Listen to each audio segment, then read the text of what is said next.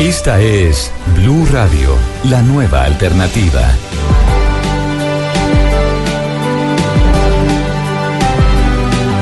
...7.41 minutos... ...el canciller de Colombia acaba de entregar una cifra alarmante... ...diciendo que en los próximos años... ...podrían llegar a Colombia... ...4 millones de venezolanos... Señor ministro de Relaciones Exteriores de Colombia, Carlos Holmes Trujillo, buenos días, ministro. Néstor, muy buenos días a a todos los amigos del Consejo. Ministro, le voy a preguntar sobre la financiación de esos venezolanos, pero ¿cómo hace la Cancillería este ejercicio? ¿Cómo es el pronóstico? Si hoy tenemos un millón largo de venezolanos, ¿cuándo y cómo o por qué llegaríamos a cuatro millones? En primer lugar, los datos internacionales dan cuenta de que a, a de hoy han salido de su país dos millones trescientos mil venezolanos. De esos dos millones trescientos mil venezolanos, cerca de un millón se han asentado ya en Colombia, otros en otros países de la región y en otros continentes. La tasa de incremento migratoria, según esos estudios internacionales, en los últimos meses ha sido cercana al 60%, lo cual le permite afirmar a esos analistas que si continúa esa tasa migratoria, habrían salido de Venezuela a finales de este año 4 millones de venezolanos.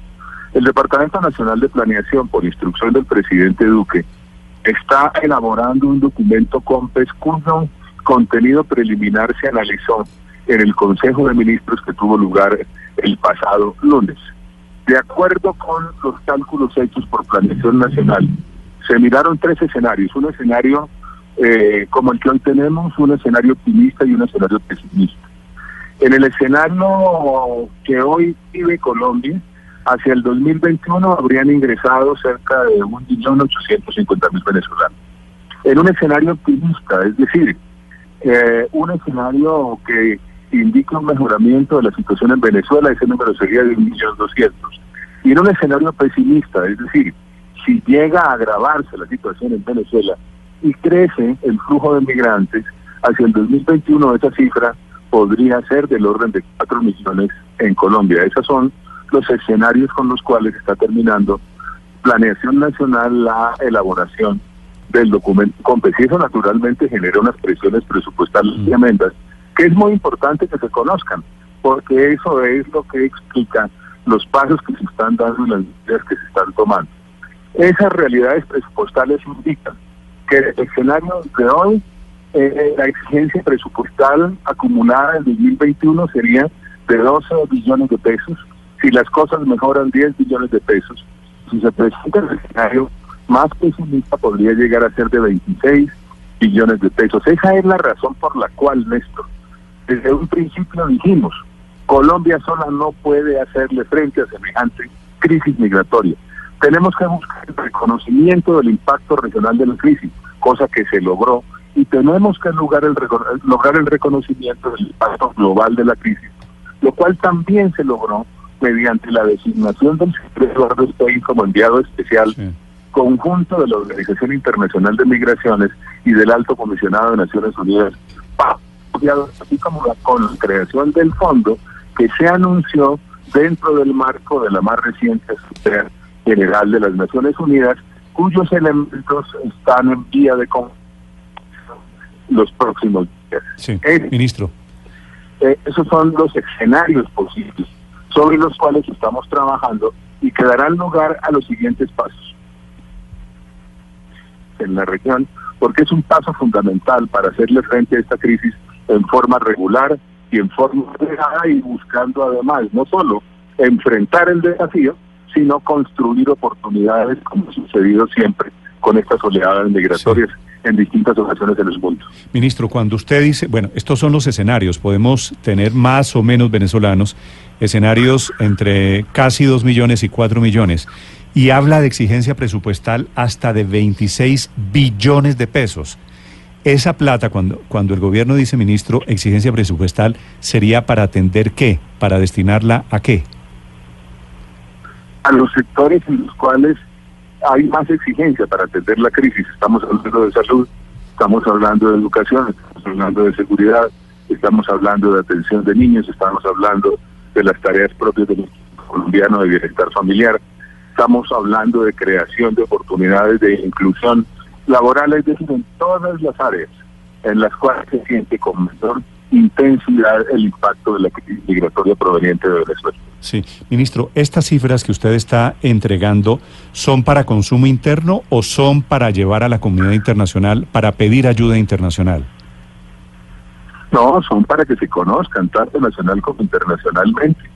Son para que las tengan en cuenta para efecto de las decisiones que se vayan a tomar países cooperantes, organizaciones cooperantes, entidades financieras de desarrollo a fin de que se definan esquemas muy, muy, muy, muy concesionales con tramos no reembolsables, de manera que, que son para el conocimiento de nuestros compatriotas y para el conocimiento de la comunidad internacional toda vez que esta es una crisis global. Sí.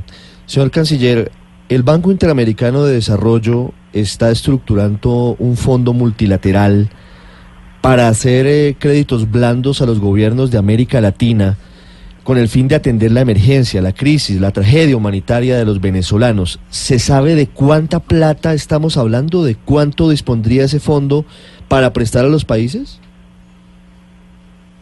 Está, en eso se está. Yo tengo que hacer un viaje próximamente a los Estados Unidos para asistir al Consejo de Seguridad, en donde se discutirá el informe de la misión de verificación y voy a ir hasta Washington precisamente a conversar sobre estos asuntos.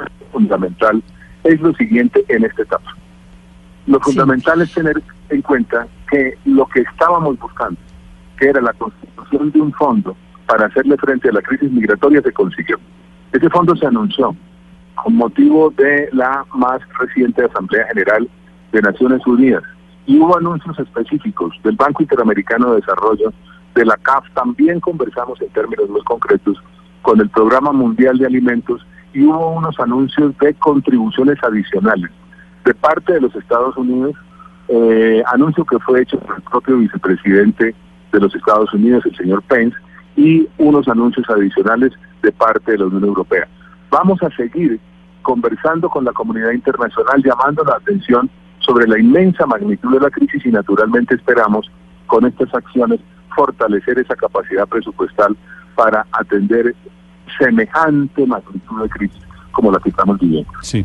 Eh, canciller, a propósito de, de Venezuela, eh, informó ya oficialmente el Departamento de Defensa la fecha, el cronograma del barco norteamericano que viene a prestar ayuda humanitaria el buque, en ese, el, el buque Comfort. En, ese, en esa zona, en ese tema de salud. ¿Ya tienen ustedes claro dónde va a atracar, dónde va a estar parqueado ese barco para no levantar una nueva eh, controversia con el gobierno de Venezuela?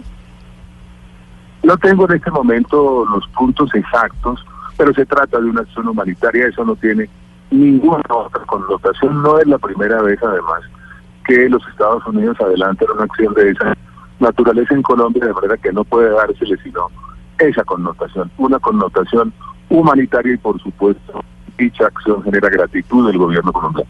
Ministro, ¿el, ¿el barco llega a aguas colombianas y atiende venezolanos o cómo va a operar? ¿Cómo, cómo es en la práctica? No, no le puedo contestar en detalle esos aspectos. Ya el señor ministro de Defensa ha estado en permanente contacto por lo que le compete con las autoridades americanas. Yo también lo estaré, de manera que esos detalles se darán a conocer oportunamente. Aquí lo básico, Néstor, es señalar que se trata de una acción humanitaria, nada más que humanitaria. Sí. Obviamente, ministro, el riesgo de salud pública que conlleva toda esta migración de hasta 4 millones de personas es enorme a nivel de dengue, de chikungunya, de sarampión, de viruela y hasta de sida con todas estas niñas, en algunos casos prostituyéndose y sin retrovirales en Venezuela desde hace dos o tres años. ¿Han calculado ustedes exactamente cuál sería el impacto a nivel de salud pública de toda esta migración masiva de venezolanos? ¿Hay estadísticas, hay cifras? Esa es la razón de ser del documento COMPECUI COMPES cuya elaboración ya está concluyendo. Todo esto es lo que se va a dimensionar para efecto de determinar cuáles son las asignaciones que deben hacerse, las posibles fuentes de recursos y las acciones adicionales que deben tomarse. Sí. El canciller, el canciller de Colombia es Carlos Holmes Trujillo, hablando de este tema de la crisis migratoria, de los escenarios y del barco norteamericano. Señor ministro, gracias por acompañarnos. A ustedes un abrazo, gracias. Blue, Blue Radio.